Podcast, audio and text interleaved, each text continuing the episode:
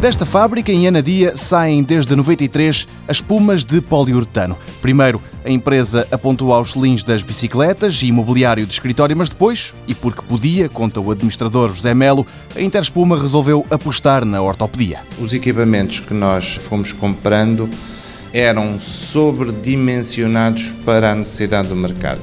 Aí tivemos necessidade de alargar a outros setores foi quando, nessa fase, pensámos em criar uma marca própria, que é a Hortia, e entramos então no setor da ortopedia, no setor da saúde, onde neste momento estamos implantados com um peso significativo e onde queremos continuar e cada vez mais termos uma fatia de mercado maior. Ortopedia a pensar no conforto. Fundamentalmente produtos ortopédicos e toda uma gama de almofadas almofada convencional ou almofada ortopédica. Fazem almofadas com várias finalidades, colchões é que ainda não. Neste momento ainda não fazemos colchões.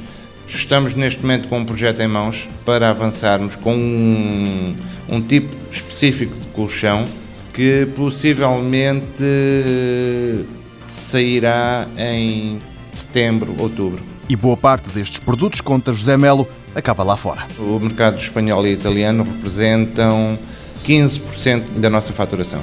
E temos vindo a crescer. Este ano contamos ultrapassar os 20% o montante de exportação. Queremos e estamos a trabalhar nesse sentido entrar em dois novos mercados, que poderá ser mais um mercado europeu e um mercado fora da Europa. É este o desejo da Interespuma para 2012. A linha de produção pode produzir mais, então que haja mais trabalho. Interespuma, indústria de poliuretanos limitada, fundada em 93, tem sede na zona de Anadia e conta com 16 funcionários. Em 2011, faturou 700 mil euros, 15% foi em exportações.